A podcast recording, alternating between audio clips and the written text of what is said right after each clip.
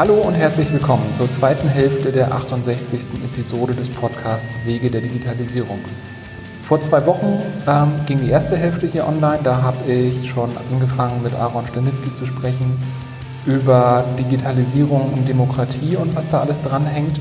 Und weil das Gespräch so spannend war und er so viel ähm, wertvolle Dinge mir noch erklärt hat, haben wir das Gespräch auf halber Strecke ähm, geschnitten, damit wir die volle Länge hier veröffentlichen können. Heute geht es weiter mit den Themen Digitalisierung natürlich und der Frage Ökologie und Ökonomie. Hilf, hilft Digitalisierung uns dabei, zum Beispiel den Klimawandel in den Griff zu kriegen oder welchen Schaden richtet Digitalisierung vielleicht auch an?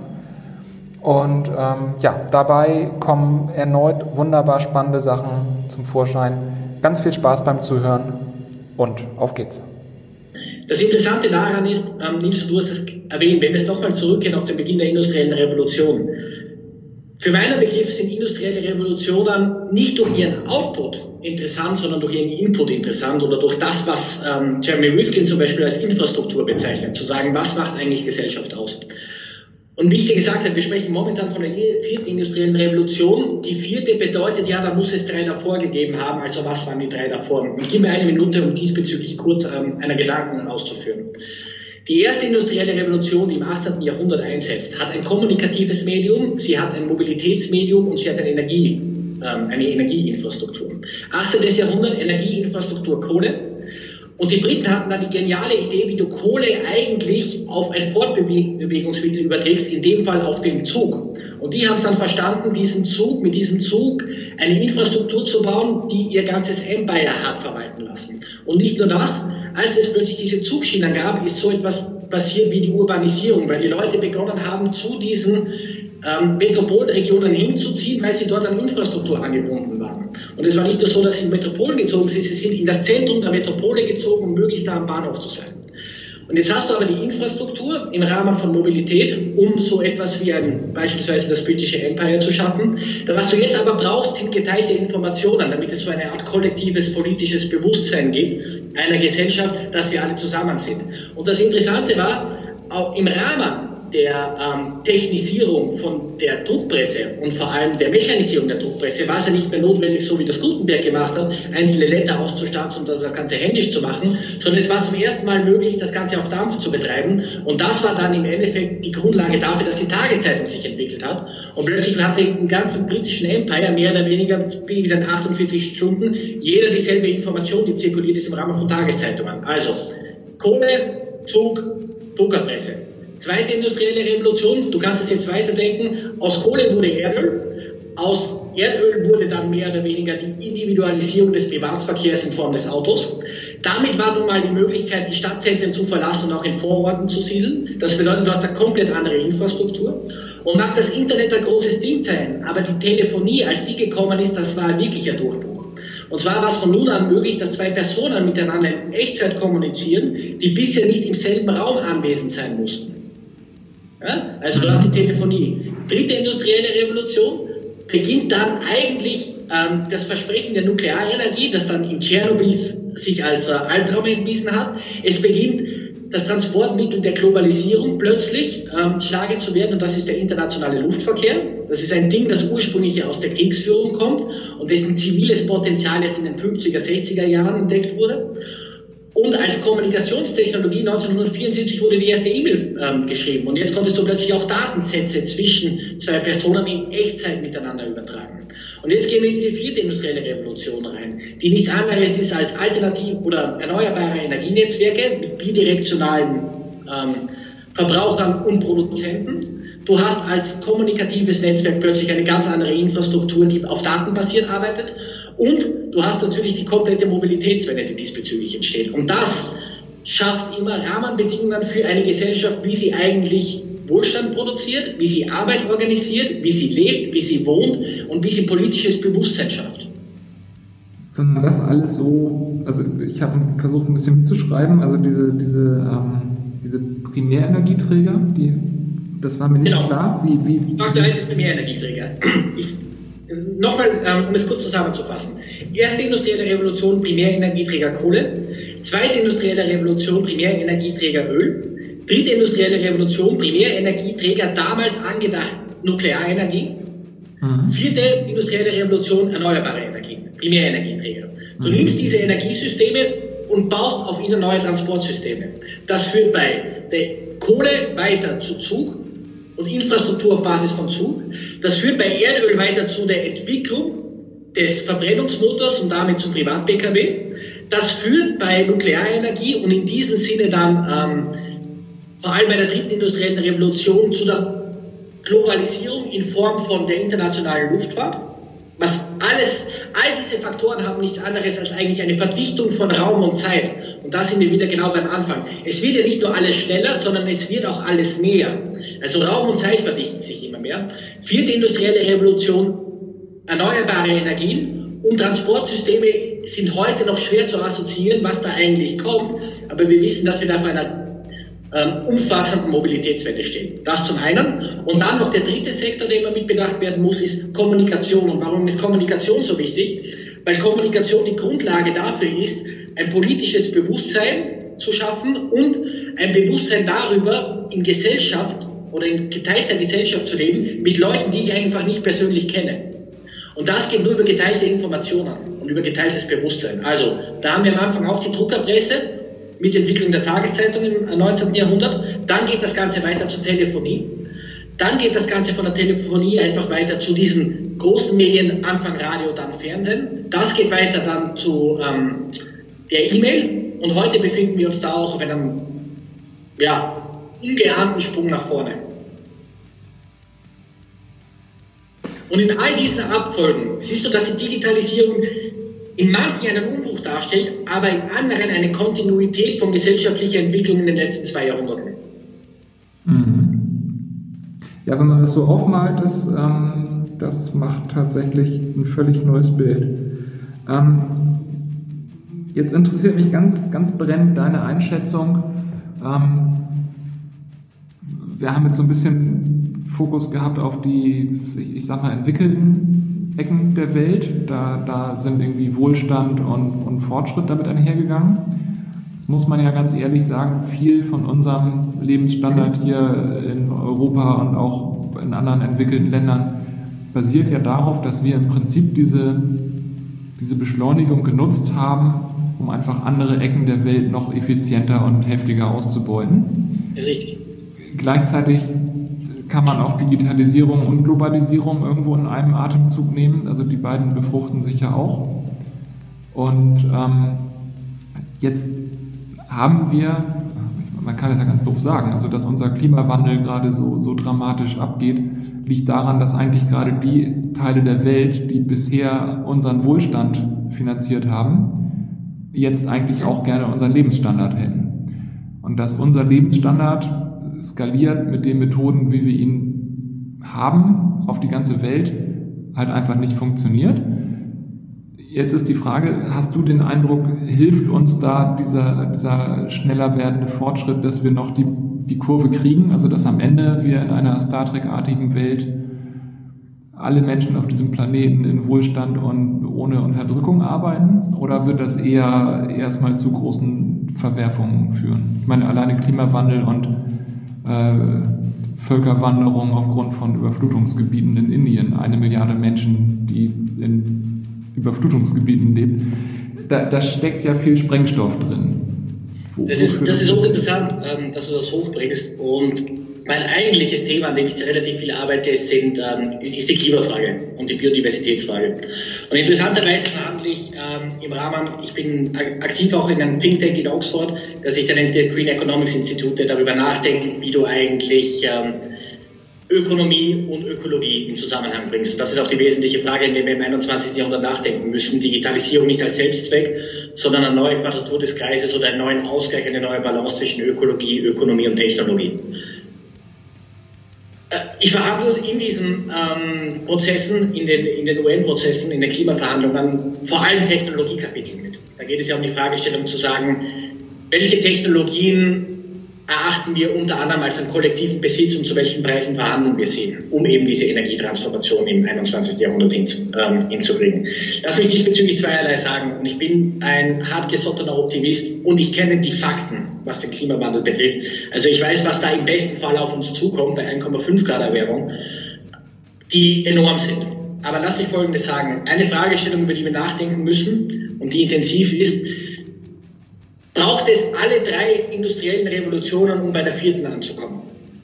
Wenn das der Fall ist, dann werden wir diese Klimafrage verlieren. Absolut. Die Frage ist, oder ist sogar die Bedingungen dessen, dass du ähm, aus europäischer Perspektive tun wir uns relativ schwer in dieser Transformation, weil wir aufgrund unterschiedlicher politischer, wirtschaftlicher Interessen und auch aufgrund unserer Altersstruktur, und auch das sei mit Bedacht, eigentlich so etwas möchten wie permanente Gegenwart. Und deswegen tut es uns schwer, über ähm, so etwas wie eine progressive Zukunft nachzudenken. Der Punkt besteht darin, dass man in manchen, gerade in afrikanischen und südostasiatischen Ländern sagen kann, dass so etwas wie eine Verbindung aus Nachhaltigkeit und Technologie dort ähm, auf einen Boden stößt oder auf eine Resonanz stößt, die von Haus aus erlauben würde, in so etwas wie eine nachhaltige Zukunft hineinzugehen. Dort, wo keine Infrastruktur ist in dieser Form, und ich möchte diesbezüglich nicht zynisch klingen, und das ist tatsächlich etwas, das wir in Nord-Süd-Verhandlungen ganz ehrlich miteinander debattieren müssen und zu fairen Preisen miteinander debattieren müssen, auch auf Basis der historischen Verantwortung, den der Norden diesbezüglich hat. Aber die Fragestellung ist doch, wie modernisierst du Staaten gleich in eine nachhaltige Zukunft hinein?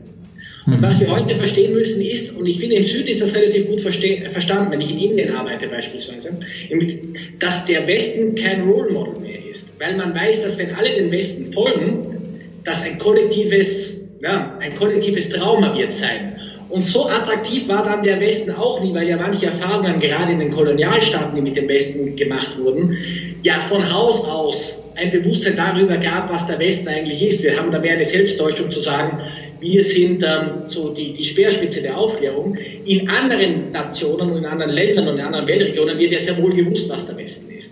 In dem Sinne gilt es hier nicht, unserem, unserer Erzählung nachzufolgen, zu sagen, alle wollen wieder Westen werden, sondern es geht viel, viel mehr jetzt ein globales Konzept zu finden, wie wir uns alle neu erfinden. Und das gilt für den Westen genauso wie für den Süden, wie für den Osten, wie für den Westen und den Norden. Der Punkt ist, wir müssen jetzt kollektiv darüber nachdenken, wie wir nun in eine andere Gesellschaft in uns hineinbewegen werden. Entweder auf Basis von freien, demokratischen, offenen Entscheidungsprozessen oder aber, und das kommt ja so und so, oder auf Basis des ökologischen Kollaps. Und ich würde vorschlagen, wir nehmen noch diesen Versuch und dieses Window of Opportunity, das gerade eben offen ist, zu sagen, wir versuchen das gemeinschaftlich, fair, offen, transparent, als dass wir es dann müssen, weil uns einfach die Erde als System weggibt. Mhm. Also macht äh, nach gesundem Menschenverstand natürlich total Sinn und ich wünsche mir sehr, dass wir das hinkriegen. Ähm, glaubst du, jetzt sind wir schon irgendwie weit weg von, von dem Digitalisierungsthema, aber ich finde das. Ich glaube, jetzt kommen wir zum Thema. Sogar. Ja, genau, aber es ist, ja, ich finde es mega spannend und mich treibt das halt auch persönlich ganz stark um.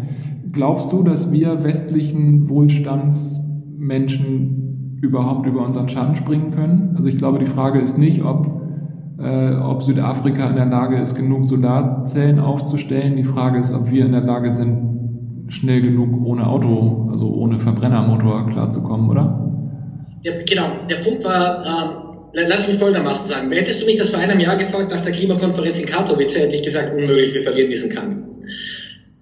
Der Punkt, ähm, lass mich folgenden Punkt machen. Die letzten vier Jahre Klimaverhandlungen, ja, oder lass uns drei Jahre zurückgehen, das reicht jetzt mal zu dem Punkt. Vor drei Jahren hatten wir den großen Klimagipfel in Bonn, da waren ungefähr 30 Demonstranten außerhalb der Halle, ähm, die als Exoten gesehen wurden. Vor zwei Jahren waren wir in Katowice, da waren dann plötzlich 6.000 Demonstranten auf der Straße und haben gesagt, wir brauchen hier die Transformation. Und vor, ähm, letztes Jahr jetzt, im, im Dezember in Madrid, waren wir plötzlich 500.000 Leute auf der Straße rund um diese Halle.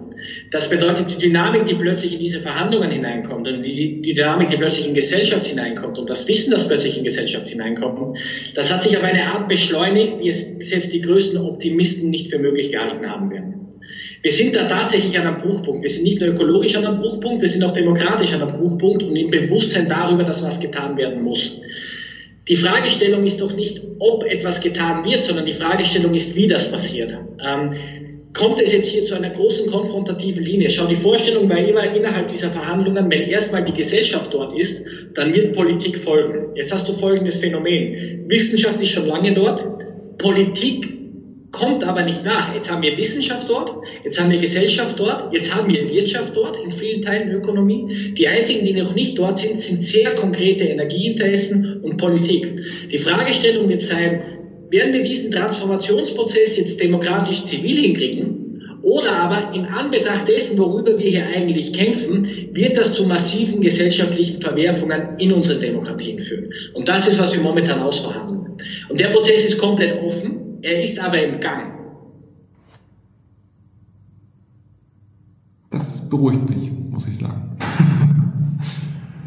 Nochmal, der, der, Ausgang ist offen, aber er findet mhm. statt. Er, er, hat eine, er hat eine Intensität, ähm, die man selbst unter optimistischen Einschätzungen vor zwei Jahren nicht zu träumen hätte gewagt. Und ich bin tatsächlich gespannt, weil erwartet uns ein Gipfel im November in Glasgow, ein sehr entscheidender Gipfel, weil er über die Implementierung von Paris entscheiden wird, in einem Post-Brexit-Schottland, mit dort auch gewissen sozialen Verwerfungen. Und wie gesagt, ich lebe, ich hab, lebe in Großbritannien, arbeite in Großbritannien, äh, bin eng dem Land verbunden. Das wird dann nochmal dynamisiert. Ähm, dass das alles aber konfliktfrei und friktionslos ablaufen muss, das ist, was nicht gesagt ist.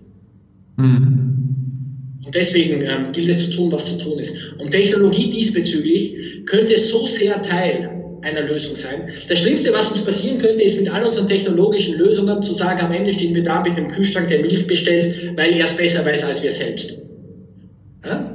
Dann hast du die besten Technologien, und dann hast du das daraus gemacht mit künstlicher Intelligenz beispielsweise. Die Fragestellung ist doch ernsthaft, wie wir Technologie einem neuen Science-Zweck zuführen im 21. Jahrhundert.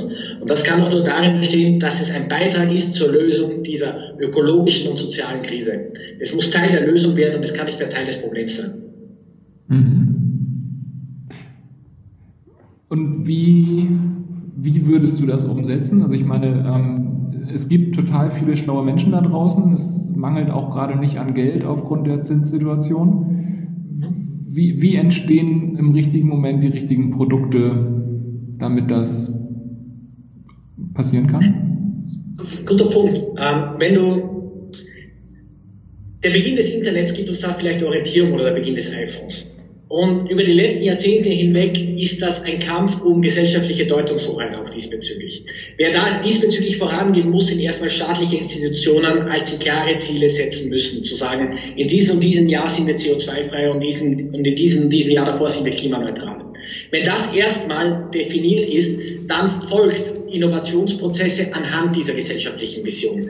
Ich vergleiche es immer mit ähm, der Mondlandung von Kennedy. Der hat sich in den 60er Jahren hingestellt und gesagt, am Ende dieses Jahrzehnts sind wir am Mond und alle haben gesagt, das geht nicht, das geht technisch nicht, das geht auf Basis der Forschungsbudgets nicht, das kriegen wir institutionell nicht hin und das ist ein komplett abwegiges, eine komplett abwegige Idee, weil es nicht einmal Nahrung gibt, die Astronauten essen können.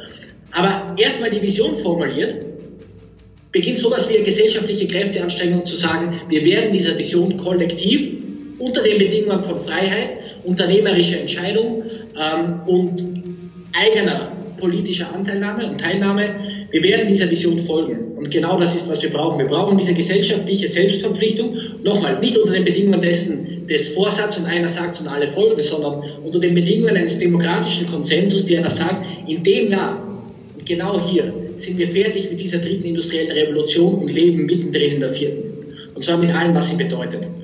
Mhm. Wenn da erstmal ein Tag definiert ist und da ein Jahr steht, dann werden sich die Investitionen dorthin bewegen. Es gibt nichts, das so agil ist und so schnell entscheidet wie Finanzmärkte. Die verstehen die Botschaft. Wir leben in einem kybernetischen Zeitalter. Informationsprozesse funktionieren und gerade agile Finanzmärkte wissen, wohin das steuert. Investitionen in Forschung und Entwicklung werden sich dahin be bewegen ähm, und die Skalierung von Innovation wird sich dahin bewegen. Das ist ja eine gewisse Tragik. Einen Vielteil der Lösungen, die wir bräuchten, um der Klimakrise Herr zu werden, haben wir ja bereits. Sie sind über das Stadium der Innovation hinaus. Sie sind über das Stadium der jungen Innovation hinaus. Die Frage ist, wie wir jetzt diese Innovation zur Invention hinbekommen, sodass sie wirklich greifen. Das ist eine Frage der Skalierung. Und da bist du jetzt tief drin in der Technologiedebatte. Und da können wir davon lernen, wie hat es denn funktioniert, dass in den 80er Jahren irgendwelche Großrechner bei, ähm, in Universitäten rumstanden und 15 Jahre später war plötzlich ein PC in jedem Zuhause. wie geht sowas wie Skalierung? Hier geht es ja nicht um technologische Entscheidungsprozesse, sondern auch um Management-Entscheidungsprozesse. Wie funktioniert so etwas wie Verteilung von gewissen technologischen Lösungen? Unter welchen ähm, Systematiken wird die Investition in solche Lösungen interessant? Da haben wir genug auch historische und gesellschaftliche Erfahrungswerte, die uns eigentlich eine Leitlinie geben könnten, wie man sowas macht. Die großen Dinge haben wir bereits. Wir haben einen agilen Markt, den müssen wir schützen. Ähm, wir haben die demokratischen Prozesse, die dafür entscheidend sind. Die Instrumente sind da, würde ich behaupten. Wir müssen sie nur zu nutzen verstehen. Es ist eine Revolution, ohne dass du eine Revolution brauchst. Ich finde, das klingt total ermutigend. Also natürlich kann das immer noch schiefgehen auf dem Weg, aber ähm, klingt so, als, äh, als hätten wir eine Chance. Ich finde, ein, eine große Frage, also wir müssen gleich zum Ende kommen, aber eine, eine Frage möchte ich noch stellen. Ähm, du hast gesagt, das erste ist, im Prinzip muss der Gesetzgeber ein Ja dahin schreiben und sagen, das ist dann so, Punkt. Ähm, momentan bilde ich mir ein, also ich habe eine ganze Reihe Freunde und Bekannte, die, die sehr pro dessen sind, worüber wir gerade gesprochen haben. Aber wenn ich so in die Tagesmedien gucke, dann wird das als Spinnerei und Verlust dargestellt. Ich meine, auch ein Donald Trump stellt sich hin und sagt, das ist alles irgendwie Unsinn. Ähm, wie kriegen wir es hin, dass wir dann gesellschaftlichen Konsens schaffen, dass das eine notwendige Idee ist? Ich meine, das mit der Mondlandung, ähm, ich finde, das ist ein, ein, gutes Vergleichsbeispiel. Und jetzt war ich in den 60ern nicht in den USA dabei, aber was ich so mitbekomme aus den Sachen, die man darüber liest, Kennedy hat das gesagt und dann war die ganze Gesellschaft geflasht und hat gesagt, na klar, den Russen zeigen wir das. Und momentan ist es so, dass die Politik irgendwie unentschlossen ist, die Forschung und die Wissenschaft sagt, Klimawandel ist real und wir müssen echt was tun. Technik sagt, wir wären dann soweit und die Gesellschaft sagt, naja, wir glauben nicht dran. Wie lösen wir den Konflikt? Ich glaube, diesen Konflikt kannst du nicht lösen. A, ist es auch in Demokratien notwendig, eine irrende Minderheit zu haben und zu akzeptieren. Die wird es immer geben. Die Fragestellung ist, ähm, und ich habe lange damit auch argumentiert, aber irgendwann habe ich gesagt, wir können uns damit nicht aufhalten, auch doch den Letzten zu überzeugen. Wir müssen echt an diesem Ding arbeiten und wir müssen es jetzt substanziell voranbringen und nicht den Letzten überzeugen. Ich glaube, wir haben bereits diese gesellschaftlichen Mehrheiten, die uns eigentlich erlauben würden, an diesem Ding zu arbeiten. Die haben wir, die sind vorhanden. Sie sind auch in den Vereinigten Staaten von Amerika vorhanden. Ich habe jetzt vor kurzem eine Statistik gelesen von Pew Research, da sagen 74 Prozent der Amerikaner, der Klimawandel ist ein wirkliches Problem und wir müssen was tun. Diesbezüglich ähm, ist es wichtig, eines zu verstehen. Der Klimawandel, jetzt sind wir im 21. Jahrhundert und wir haben heute über Technologie gesprochen. Wir gehen jetzt auch in ein Zeitalter hinein, wo noch nie jemand war. Mhm. Da kommt jetzt alles neu und das sind doch die großen Treiber des 21. Jahrhunderts. Das ist die ökologische und die technologische Frage. Und eine davon wäre schon Aufgabe genug als Gesellschaft. Wir haben aber keine Wahl, jetzt kommen beide gleichzeitig. Und wir müssen es jetzt irgendwie verstehen, die miteinander zu verbinden und das eine als Teil der Lösung für das Problem des anderen zu machen.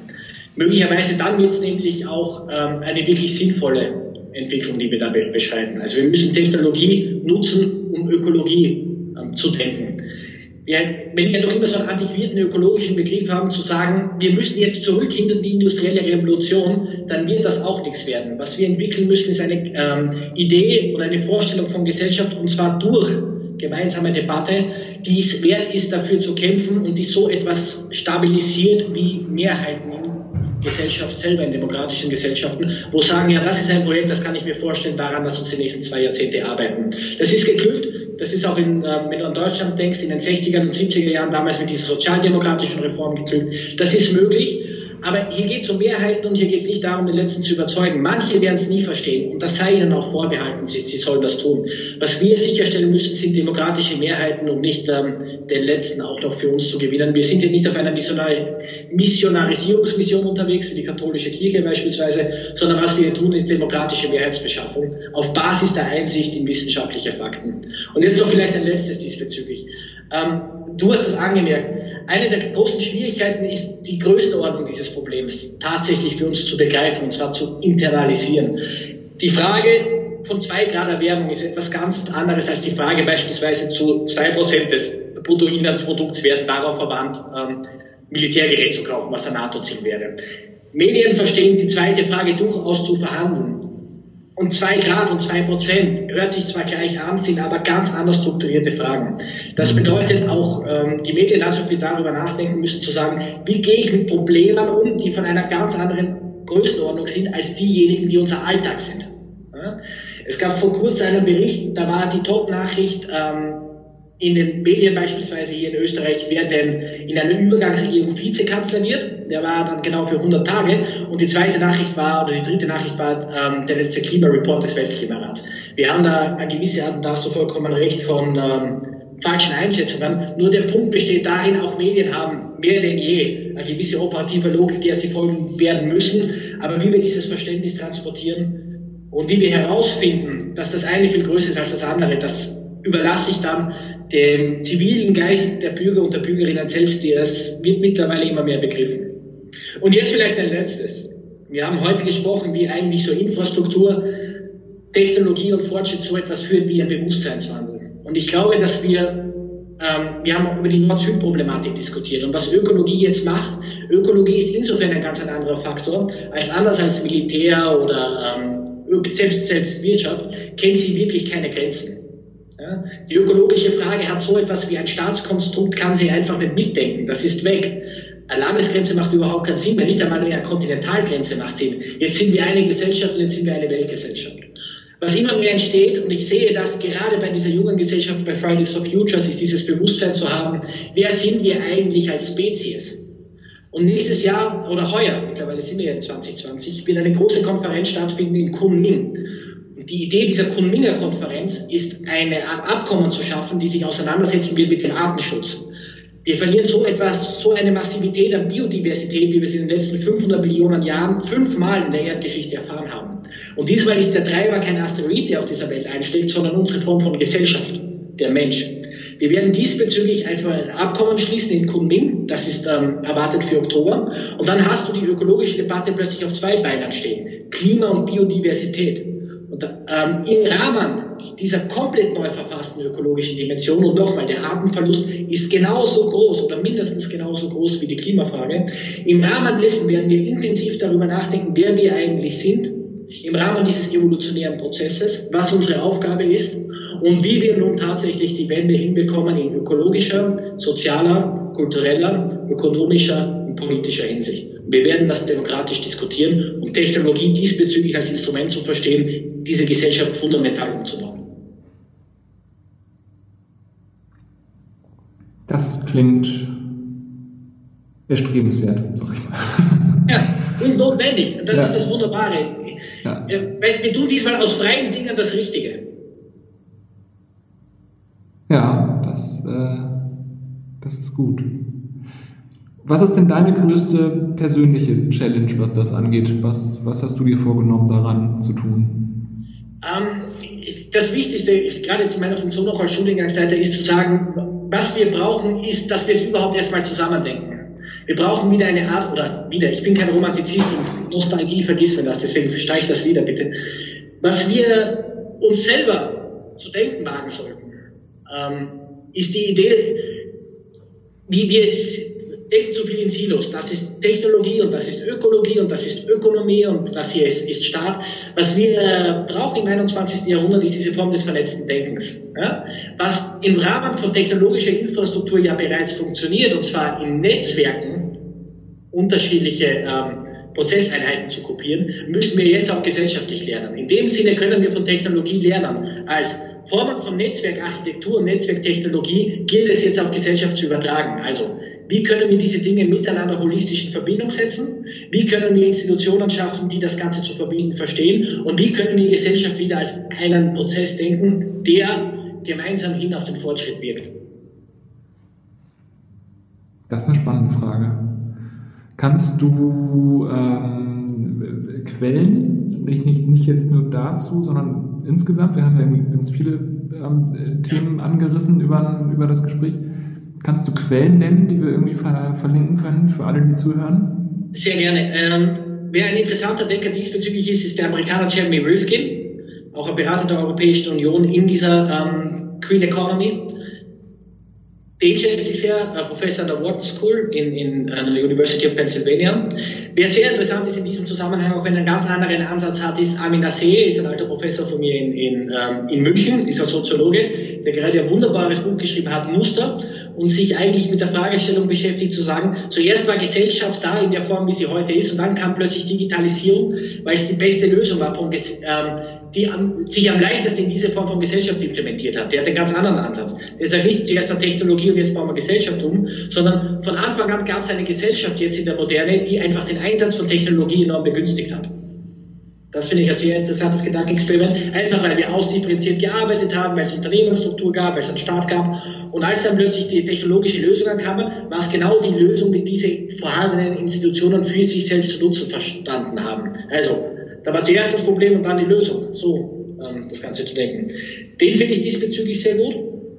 Ähm, und den ich wirklich sehr gut finde, weil er, wenn wir heute darüber gesprochen haben, dass wir Visionen brauchen, und dass wir eine Gesellschaft sind, die einfach auch deshalb auf ihrer Gegenwart verharrt, weil ihnen ein Begriff von der Zukunft fehlt.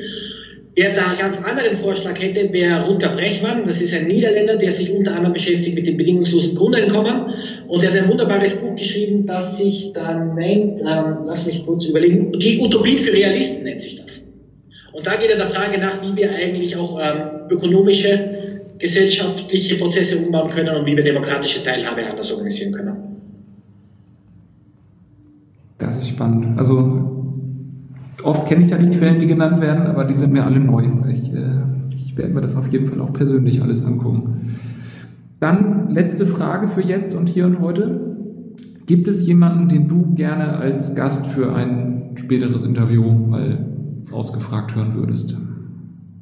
Ja, das ist sogar ein Name, den ich gerade eben genannt habe. Wen ich wirklich als Diskussionspartner empfehlen würde, wäre Amin Nasseh ähm, Soziologieprofessor in München, Systemtheoretiker und gerade ein fulminantes Buch über Digitalisierung und Gesellschaft geschrieben, eben unter dem unter der komplett neuen, aber sinnvollen Hypothese, wenn man es dort liest. Zuerst war Gesellschaft in der Form, wie wir es jetzt haben, dann kam Technologie und dann haben wir plötzlich festgestellt, als das für die Form von Gesellschaft, die wir haben, Technologie eigentlich das ideale Instrument ist. Ich werde mich bemühen, dass ich das möglichst zeitnah führen kann, das Gespräch. Super. Dann ist das mal wieder ein sehr langes Interview geworden, aber ich finde, ähm, das hat einen völlig unverhofft extrem spannenden Verlauf genommen. Ja, das sehe ich auch so. Ganz, ganz vielen Dank für deine Zeit. Ich danke. Ich habe es sehr genossen, muss ich ehrlich sagen. Ja, super. Dann, das war die 68. Folge des Podcasts Wege der Digitalisierung. Ganz vielen Dank für deine Zeit. Ganz vielen Dank euch allen fürs Zuhören. Ähm, wie immer, teilt das Ganze gerne in euren Netzwerken, kommentiert es, schreibt mir E-Mails, ähm, bewertet uns bei iTunes, wenn es euch gefallen hat. Vielen Dank fürs Zuhören und bis zum nächsten Mal.